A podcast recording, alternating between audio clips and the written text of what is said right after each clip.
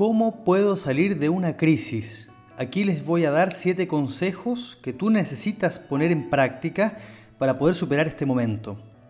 Muchos piensan que vivimos en un mundo en crisis, que todo está mal, que no hay solución a los problemas, pero yo digo que con Dios podemos superar las dificultades de la vida y eso lo avalan miles de santos que han hecho una experiencia real de esto.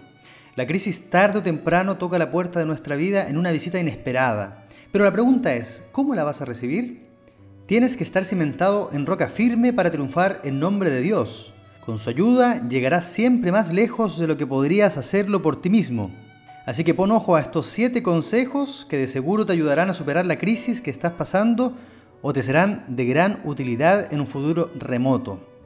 Número 1. Sé sincero contigo mismo. Decirte a ti mismo estoy mal. Es una frase que tenemos que decirnos. ¿eh? Si es posible gritarla a todo pulmón, no tener miedo ni vergüenza de estar en esta situación. La crisis es muy positiva en todos los casos porque cuestiona muchas cosas que luego se van ordenando y quedan incluso mejor que antes. Pero primero hay que aceptarla. La crisis o se acepta o ella misma se encarga de pisotearnos. Sinceramente es mirarme al espejo y decirme, es cierto, estoy mal, estoy en esta situación, lo acepto y necesito ayuda.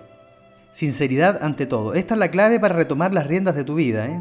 La sinceridad es un acto de humildad muy grande. Santa Teresa de Jesús lo decía ya hace muchos siglos. La humildad es la verdad. Y solo la verdad nos hará libres, como dice Juan 8:31. Viviendo la verdad con caridad, crezcamos en todo hacia aquel que es la cabeza, Cristo, de quien todo el cuerpo va consiguiendo su crecimiento para su edificación en la caridad. Nos dice la carta a los Efesios 4, 15, 16. Número 2. Pide ayuda urgente. Luego que reconocemos nuestro estado actual, lo siguiente es pedir ayuda. Esto cuesta dependiendo de la personalidad de cada uno. Para quien es más sociable cuesta un poco, a quien es más introspectivo le costará más. Lo importante en este punto, luego de reconocer la crisis, que vimos en el punto número uno, es salir de nuestro valle de lágrimas y pedir auxilio. Si tu casa estuviese en llamas, seguro que llamarías a los bomberos para que te ayuden.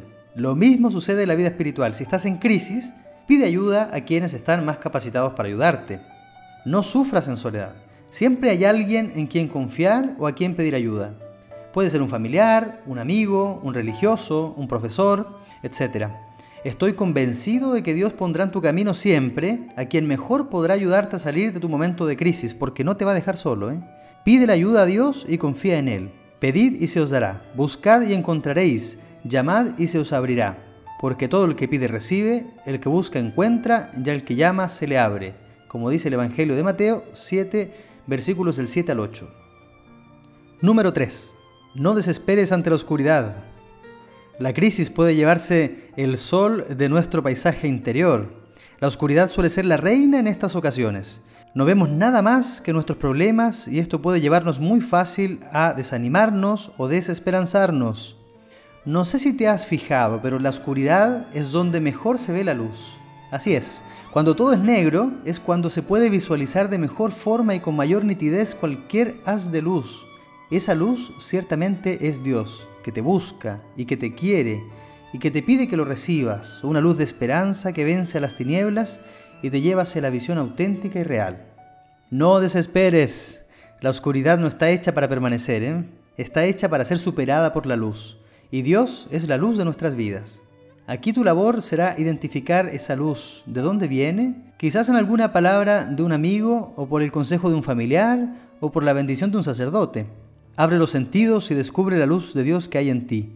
Aférrate a ella y verás cómo cambiará el panorama radicalmente. Yo soy la luz del mundo. El que me sigue no andará en tinieblas, sino que tendrá la luz de la vida. Como dice Juan, capítulo 8, versículo 12. Número 4. Sé consciente de que no eres el único. En el mundo hay cerca de 7 mil millones de personas. ¿Cuántas crees que están pasando por un momento parecido al tuyo? Muchísimas. La crisis es algo humano que solo nosotros, los humanos, podemos experimentar, no los ángeles, no las plantas, no las piedras, no los animales. Nos ayuda a centrarnos, a volver al amor primero, a fijar nuestra mirada a lo importante. Es como cuando pasamos de largo en el camino y el GPS debe recalcular la ruta. La crisis recalcula nuestra vida, busca orientarla de nuevo hacia su destino, que es la bienaventuranza eterna con Dios en el cielo. ¿eh?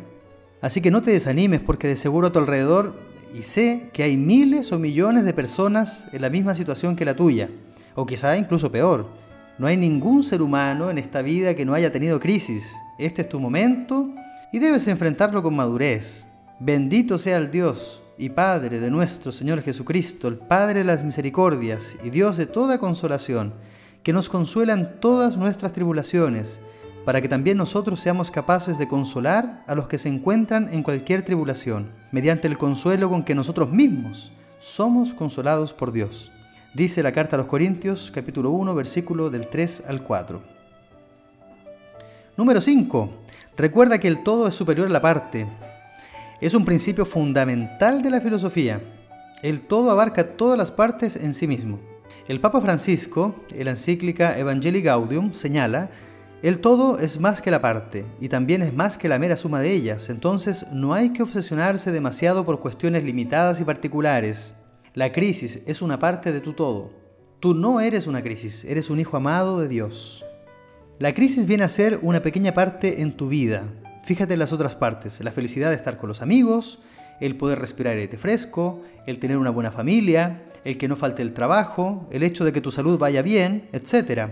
Hay miles de cosas más en las que fijarnos y agradecer por ellas.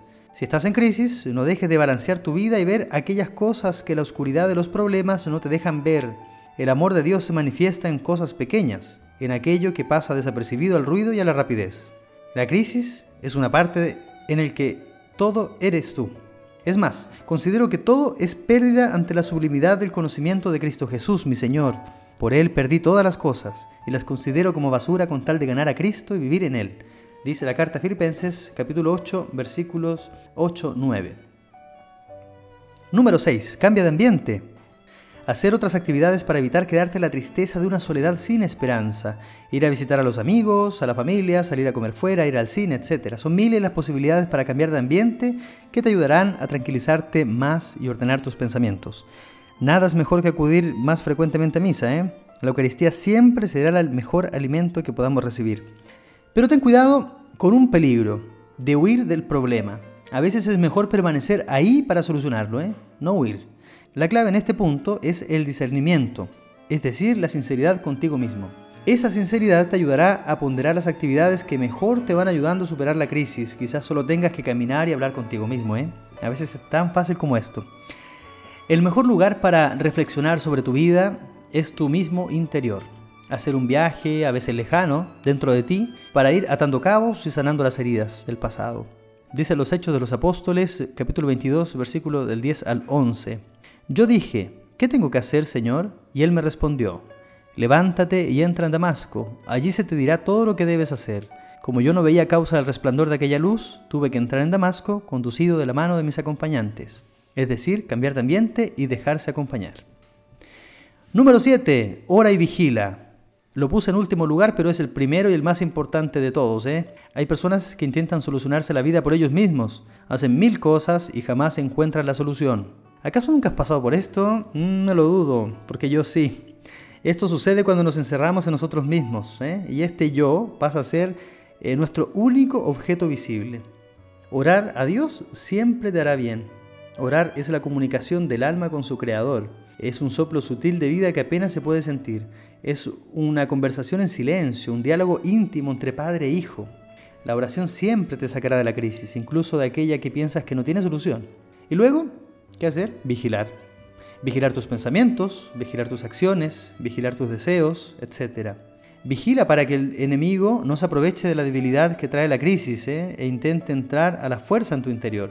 Manténlo fuera y si sientes que se acerca, reprímelo con fuerza siempre en un clima de oración con Dios. La oración es vital para superar cualquier crisis. ¿eh? Si un hijo no pide ayuda a quien le puede ayudar, es decir, a Dios, está disparando dardos fuera del blanco. Dice Efesios 6, versículo 17 18. Recibid también el yelmo de la salvación y la espada del Espíritu, que es la palabra de Dios, mediante oraciones y súplicas, orando en todo tiempo movidos por el Espíritu, vigilando además con toda constancia y súplica por todos los santos, vigilando con toda constancia y súplica por todos los santos. Bueno, yo espero que estos siete consejos te ayuden a superar la crisis que estás pasando si todavía no tienes una, te servirán para cuando te venga, ¿eh? pero tarde o temprano tendremos que experimentarlo. Nos ayuda a centrarnos y a poner nuestra mirada en lo esencial de la vida que es la unión con Dios. En el Principito se menciona que lo esencial es invisible a los ojos, y tiene mucha razón. No desesperes, no tengas miedo, vence la crisis, que para eso han sido hechas, ¿eh? para que al final siempre puedas triunfar con la ayuda y el poder de Dios. Que Dios te bendiga y nos vemos en una próxima oportunidad.